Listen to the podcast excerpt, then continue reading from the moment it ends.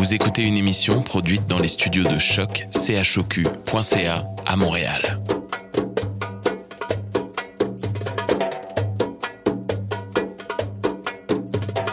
Bienvenue à Radio Dodo, une émission dédiée aux tout petits enfants en difficulté.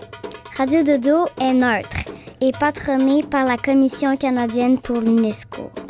مرحبا بكم في راديو دودو إذاعة عالمية من أجل كل طفولة الذين عاشوا الصعوبات راديو دودو مبادرة حيادية تحت رعاية الهيئة الكندية اليونسكو Welcome to Radio Dodo, a radio dedicated to all children in difficulty.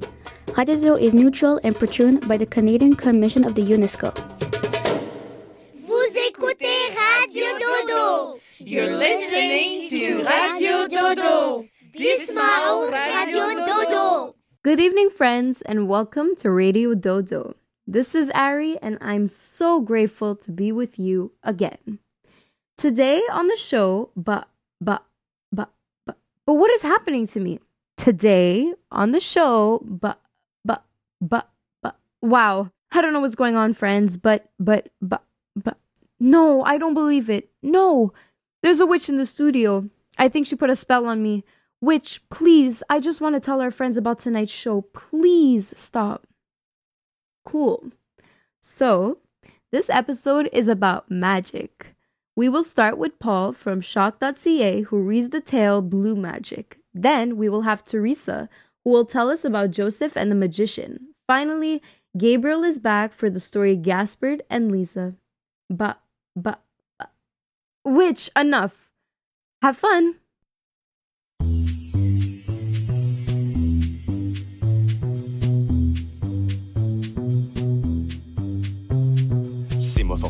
Le magicien, je crois que je ne contrôle rien à coups de baguette. Je me retiens de faire bang, clap, pap, whiz. Ce swing me fait claquer des doigts, on n'en fait plus.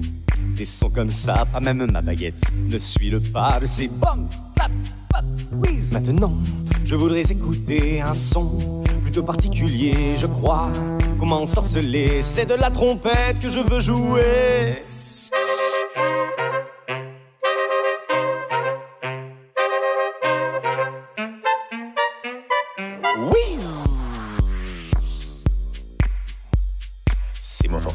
Magicien, je crois que je ne contrôle rien à coups de baguette. Je me retiens de faire. Le swing me donne le tournis, je me sens comme tout rikiki, ni même ma baguette me l'a prédit. Maintenant, je voudrais écouter un rythme un peu particulier, je me déclare ensorcelé, c'est du tam-tam dont je veux jouer.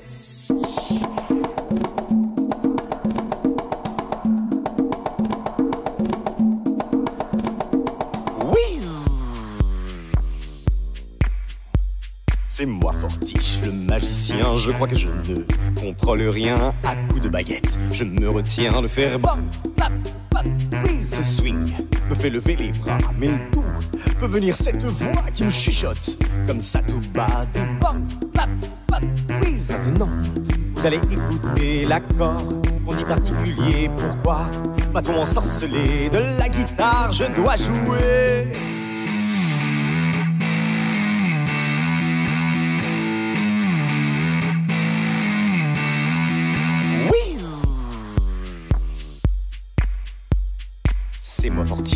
Magicien, je crois que je ne contrôle rien à coups de baguette. Je me retiens de faire bang, clap, pop. Oui, ce swing me fait courber le dos, je n'en peux plus. Cette fois, c'est trop que me réserve ce concerto de bang, clap, pop, whiz. Maintenant, faites-moi écouter cet air plus que particulier. Cette fois, c'est sûr, je suis ensorcelé de la batterie, je vais jouer.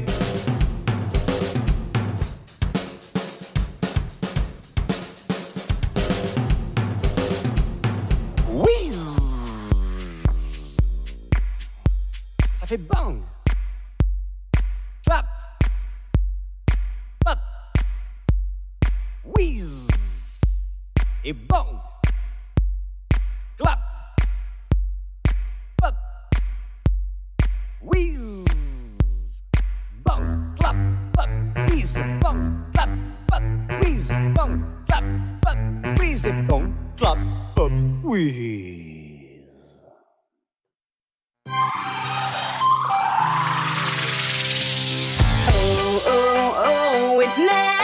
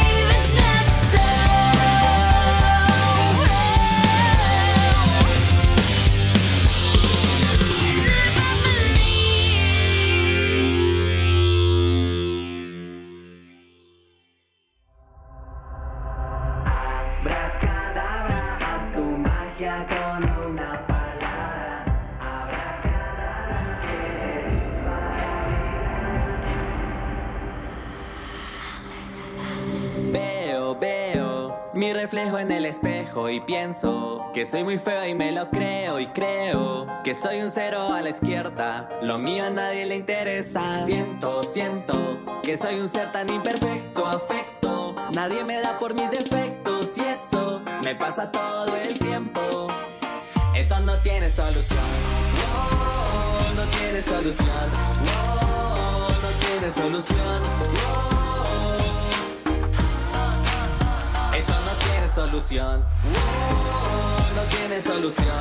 Oh, me duele el corazón. Oh.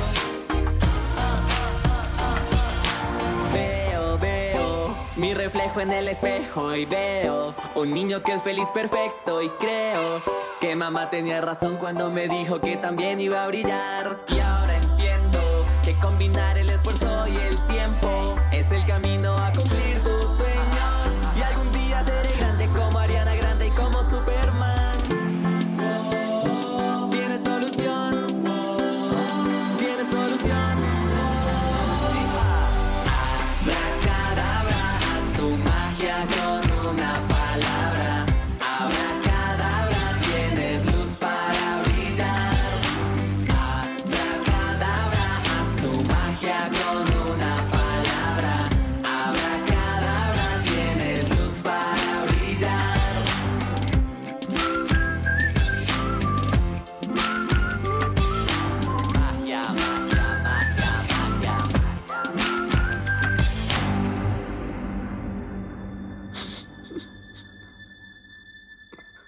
Vuelvo a caer en la oscuridad. Pienso en los colores de mi magia. Vuelvo a salir de la soledad. Me vuelve más fuerte quien me quiere criticar. No somos un número, no somos un like. Somos más que un invento tonto de Instagram.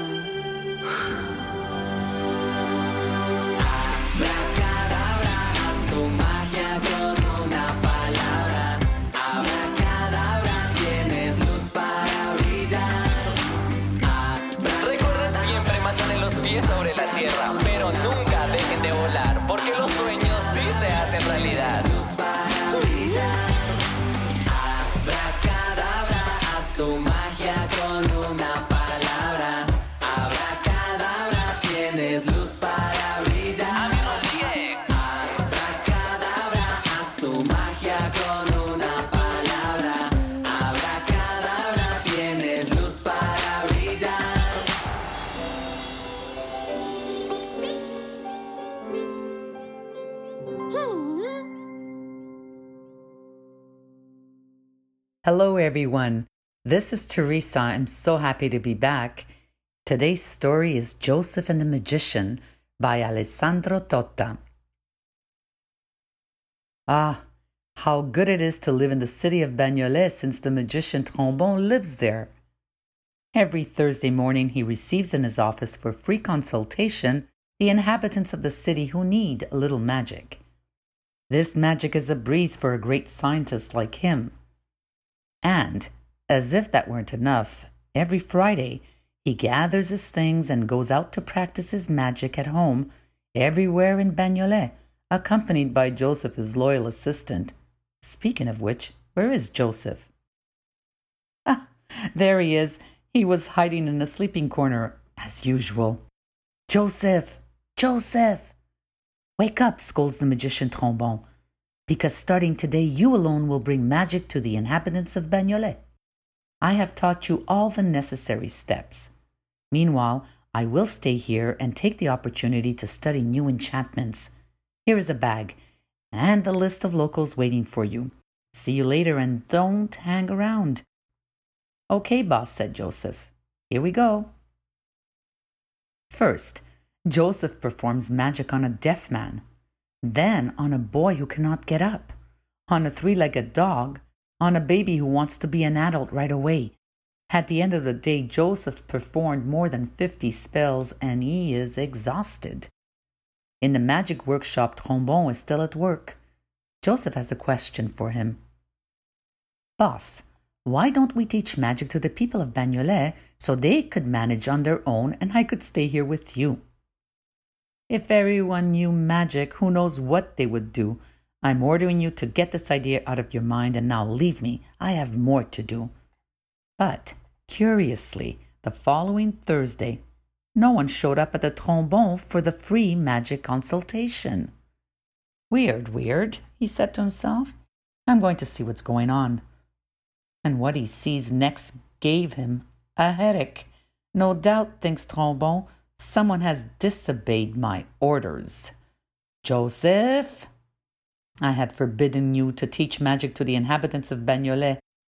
There is not a minute to lose. We must warn the mayor of the city.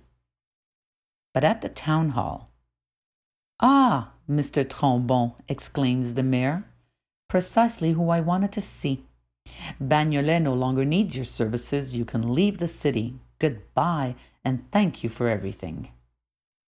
Joseph, who was a little ashamed of his stupidity, chose to accompany the magician.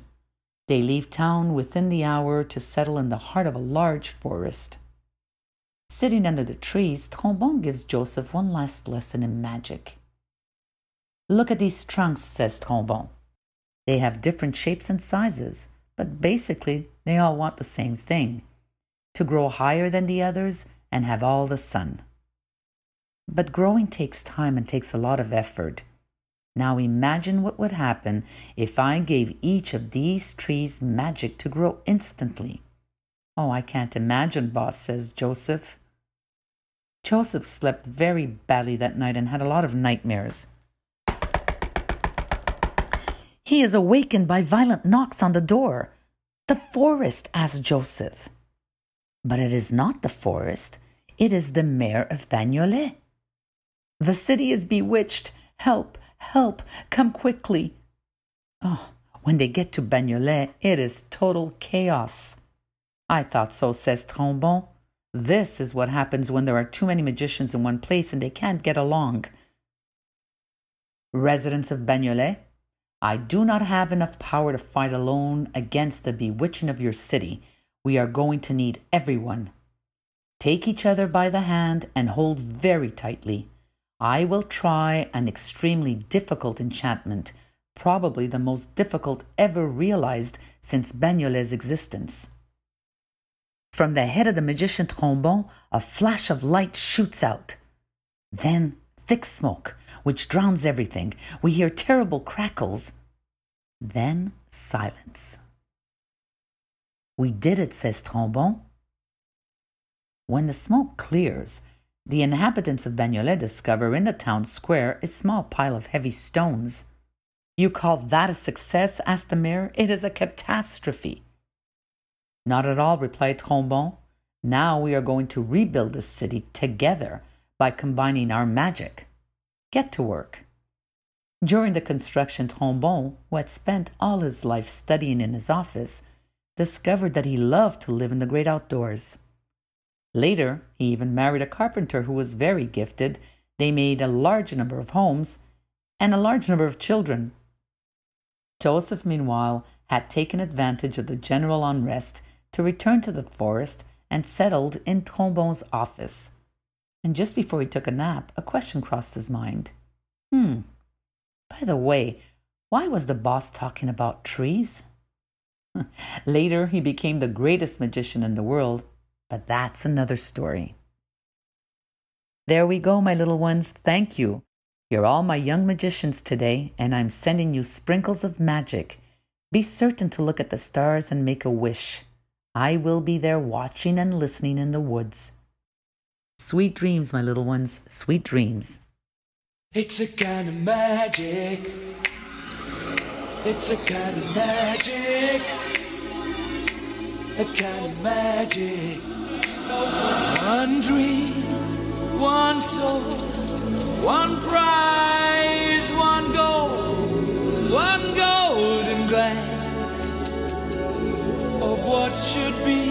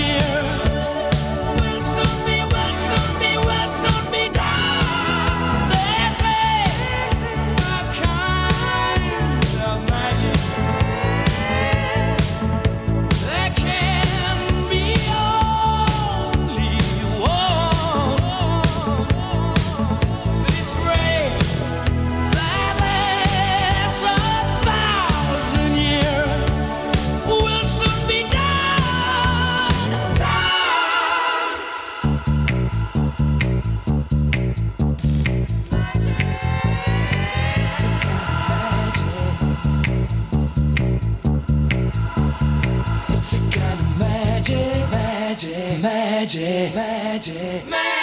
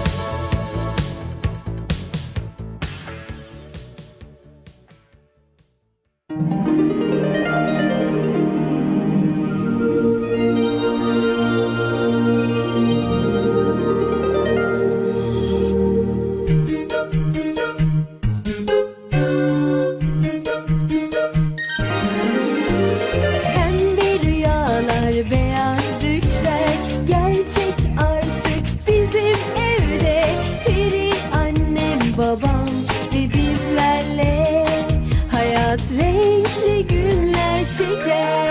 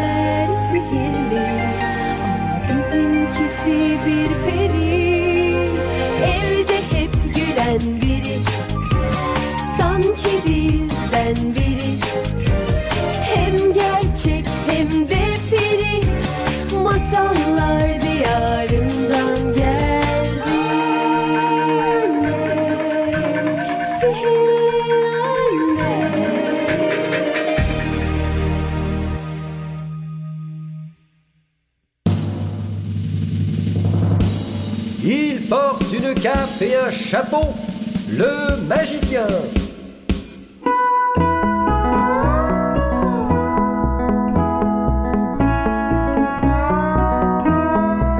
Le magicien porte une cape et un chapeau. Avec ses mains, il fait la pluie et le beau temps. Il fait des tours de passe-passe pour les enfants.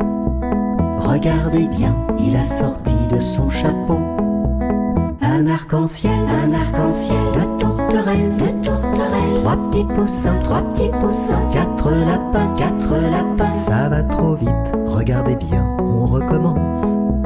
Un arc-en-ciel, un arc-en-ciel de tourterelles, de tourterelles. Trois petits poussins, trois petits poussins, quatre lapins, quatre lapins.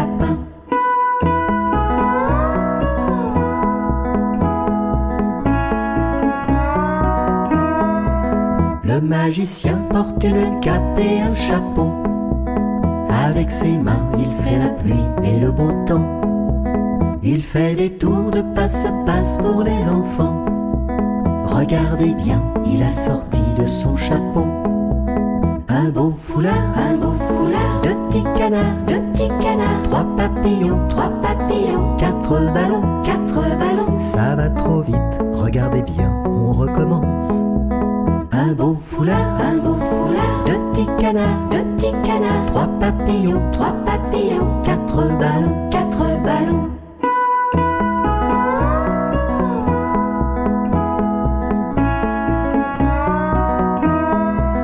Le magicien porte une cape et un chapeau. Avec ses mains, il fait la pluie et le beau temps. Mais le spectacle est terminé pour les enfants le magicien a disparu dans son chapeau.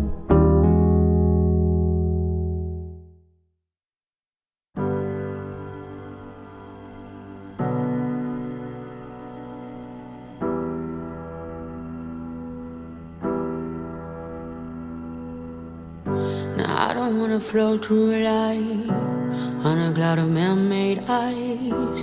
Don't want it to pass me by. Don't want it to pass me by. Saddle up now for the ride. Waiting for the moon to rise. Don't want life to pass me by. Don't want life to pass me by. I've been waiting for a magic moment, but maybe there are magic moments. Could it be a magic moment now? I've been waiting for a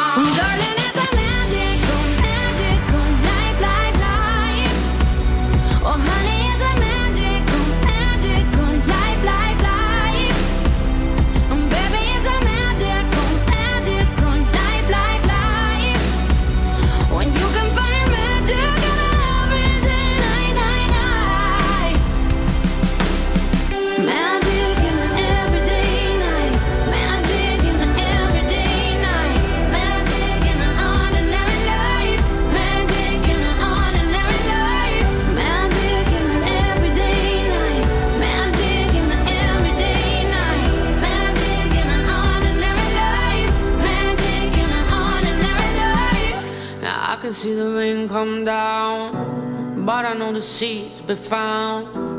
I can watch them grow up now.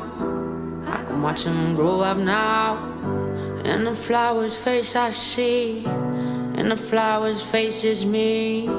I can watch me grow up now. I can watch me grow up now. I've been waiting for a magic moment, but maybe there are magic moments. Could it be a magic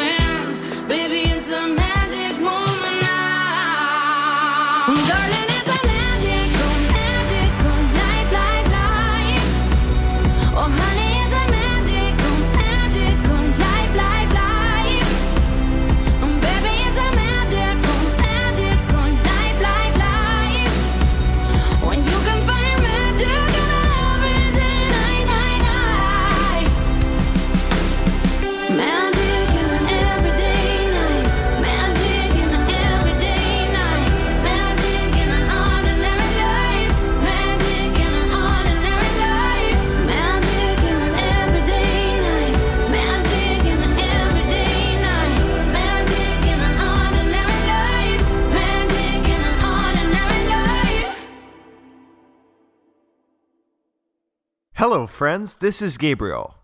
And tonight I'm going to be reading Blue Magic by Dominique et compagnie, Lily Chartrand et Cécile Parigot. Are you ready? This story is so fun. All right, let's go. Adele spends the night at Grandma Lou's. Before going to bed, they play cards on the sofa. Grandma Lou loses every game, which never happens to her. Adele then notices dark circles under her eyes. You look tired, Grandma. Are you thinking too much of Grandpa? I do miss him very much, she sighs. He was a man full of surprises. But if I'm having trouble sleeping, it is because strange things have been happening in my room the past few nights. Adele smiles. She adores mysteries. Grandma Lou leads Adele to the kitchen and shows her a glass that she has kept in the fridge. Grandpa had a ritual before going to bed, she explains. He would drink a glass of milk and munch on some cookies, but he always fell asleep before finishing his snack. I also got into this habit in his memory. Now, for three nights, when I wake up in the early morning, my unfinished cookies have disappeared. And the milk left in your glass is blue, Adele deduces from what's in the fridge. Wow!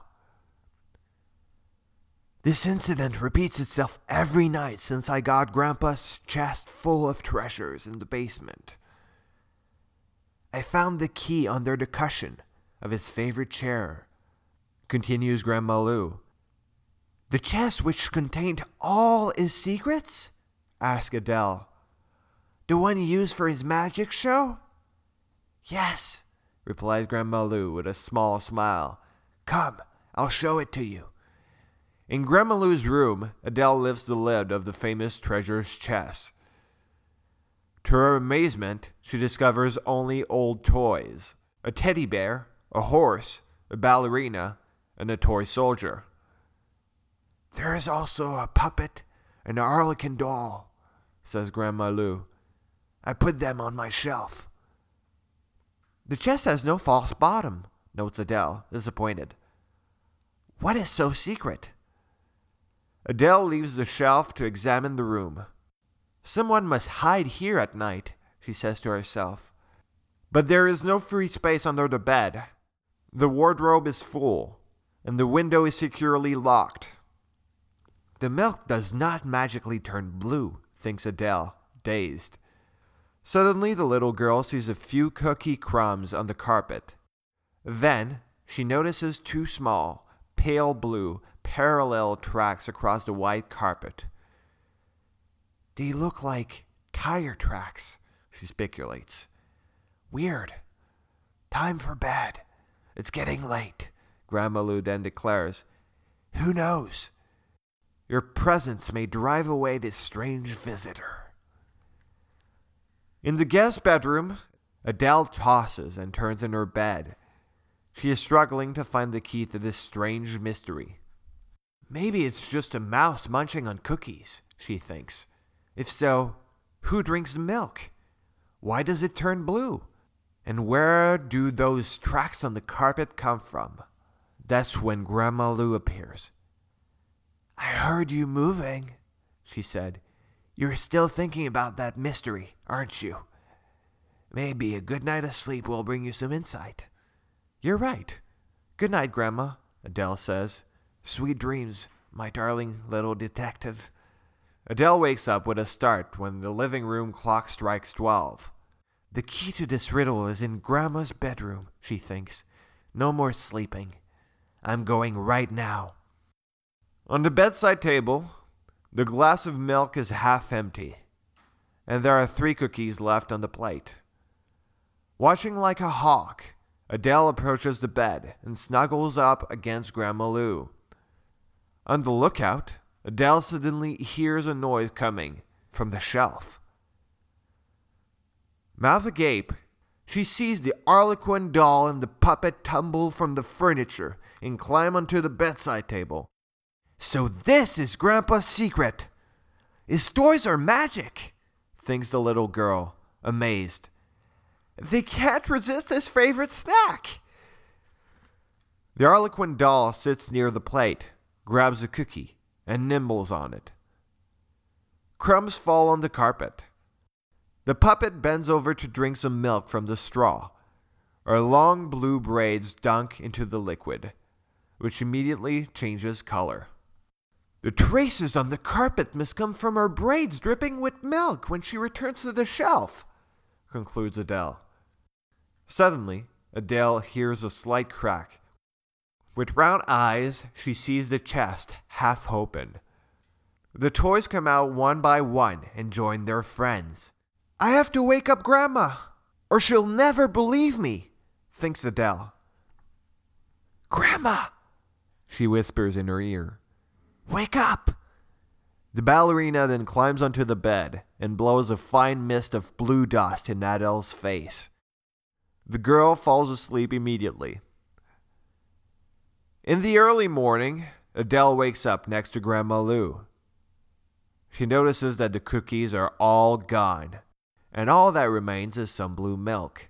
So, she says to herself, delighted. She gets up to examine the shelf and the chest. All the toys have returned to their spots. However, Adele notes that the ballerina has lost a slipper.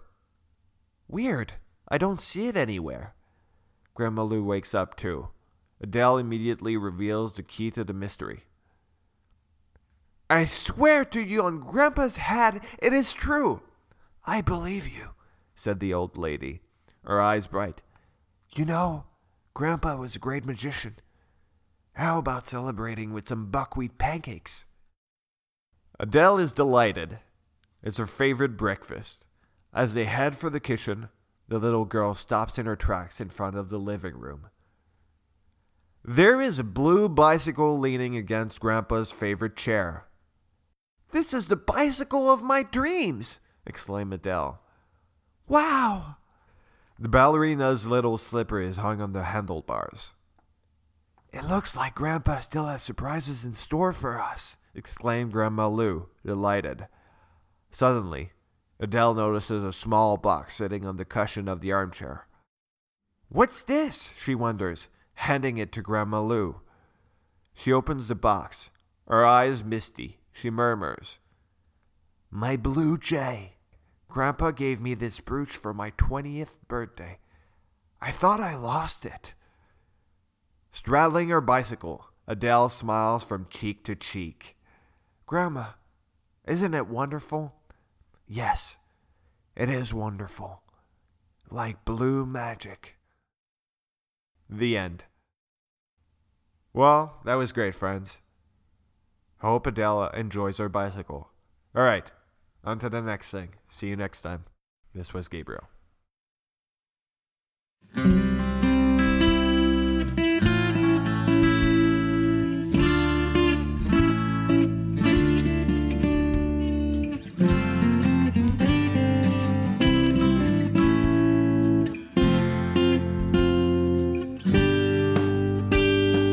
Constantin, le magicien, sort de son en un tour de main. Des foulards, des colombes, des serpentins, des lapins. Constantin, le magicien, il a mis sa cape noire, sa chemise blanche, ses souliers du soir, pris sa valise et tous ses accessoires. Abracadabra, venez le voir. Constantin, le magicien, sort de son chapeau en un tour de main. Des foulards, des colombes, des serpentins, des lapins. Constantin, le magicien, personne ne sait d'où il vient. Peut-être d'une étoile ou d'un pays lointain. Ces tours sont si fantastiques. Abracadabra, c'est magique. Constantin, le magicien, sort de son chapeau en un tour de main. Des foulards, des colombes, des serpentins, des lapins. Constantin, le magicien. Constantin, le magicien, sort de son chapeau en un tour de main. Des foulards, des colombes, des serpentins, des lapins. Constantin, le magicien. Constantin, le magicien. Constantin, le magicien.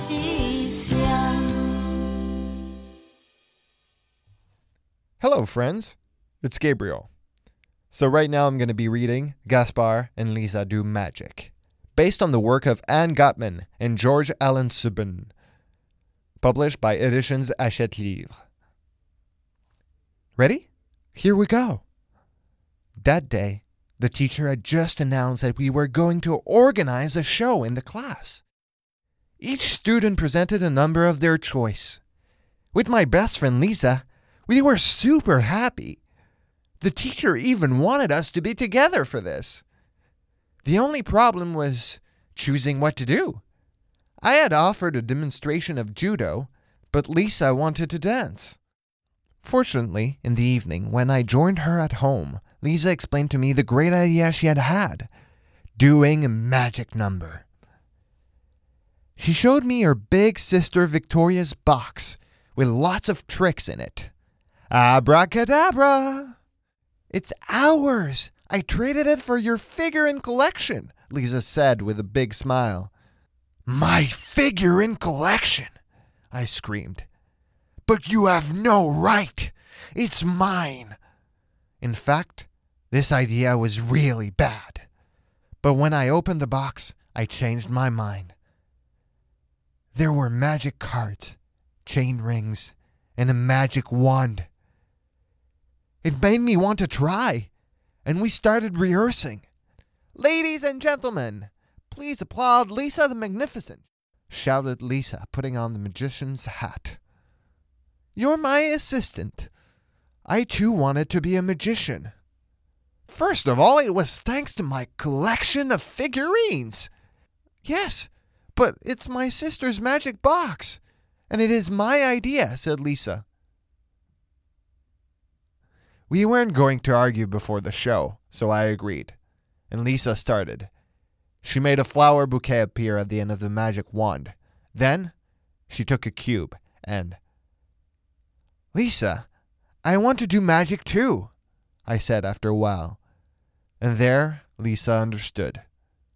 I have an idea. It's out of date, but I need help. Lisa's dad was kind enough to tinker with a holy table. As Lisa explained to him, she was very happy with the result. Here, you just have to slip under it, and when I say the magic word, you pass in the hole and you appear. But Lisa, everyone sees me like that, I whispered, on all fours under the table. So we hung a big cloth all around the table, and I went back to hide there while Lisa presented a number. But when she said the magic word, alakazam, I didn't appear quickly enough, and she got angry. It really, and I mean really got me upset. Give me back my figurines, I shouted. I'm tired of being your assistant. And your trick is dumb anyway. I got out of the box and left. The next day at school, I was still mad at Lisa. It's true.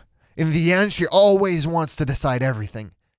She pretended not to care and went to see the teacher. She asked if she could borrow Brioche, the class guinea pig. When she passed in front of me with a cage without talking to me, I was a little sad. At home, Lisa trained all evening for her magic show with her new assistant, Brioche. But he appeared even slower than me when she shouted, Alakazam! The only way to get it into the box was to lure it with a carrot. I think at that moment she would have wanted me to be there. Finally, the day of the show had arrived. It felt weird to be among the spectators while Lisa was on stage. Usually we do everything together. I sat in the front row so that she could see me sulking. Then I saw Brioche come out from under the table and run away behind the red curtain. Oh no! Catastrophe! Lisa's trick would fail, and everyone would laugh at her. Without hesitation, I ran after Brioche. During this time, Lisa, who had seen nothing, kept repeating, Alakazam! Getting louder and louder, Alakazam! Alakazam! But nothing came out of her box. Fortunately, I quickly caught Brioche, and I slipped under the table and then popped out of the box. Much to the amazement of the spectators. And Lisa. Ladies and gentlemen, I present to you the greatest magician in the world, Gaspard the Magnificent. And Brioche, his assistant, shouted my best friend. Yes, awesome. What made me the happiest was not the applause, even if it lasted for a very long time, but to have found my best friend. The end. Thank you so much for listening. What a cute story. See you next time, friends.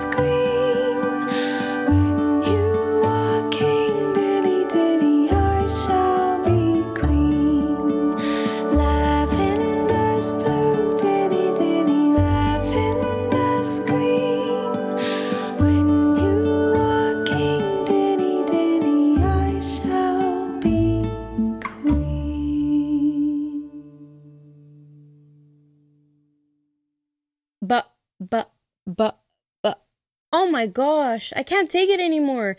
Abracadabra, the witch disappears. It's all good now. She's gone. Good night, friends.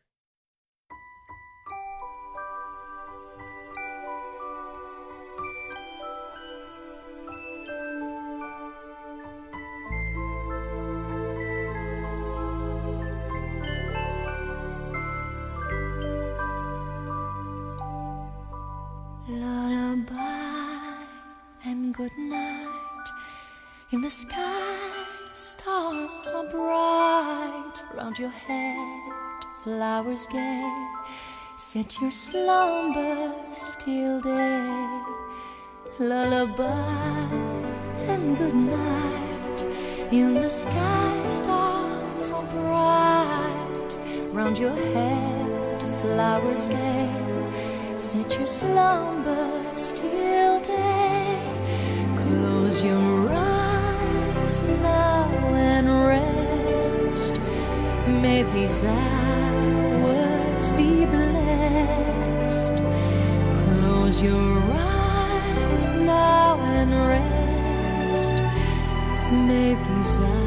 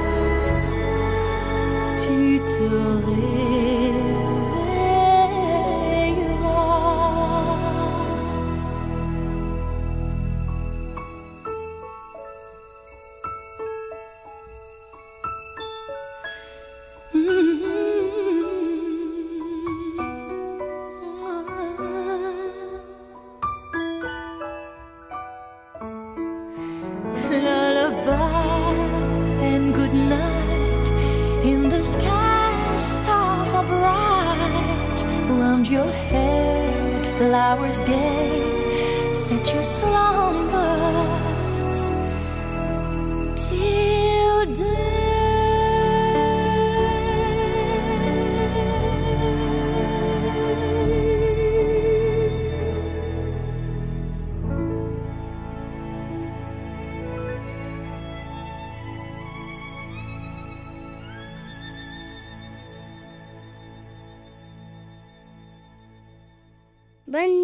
Good night. تصبحوا على خير. Bon dodo les amis. Bon dodo. تصبحوا على خير Bon dodo les amis.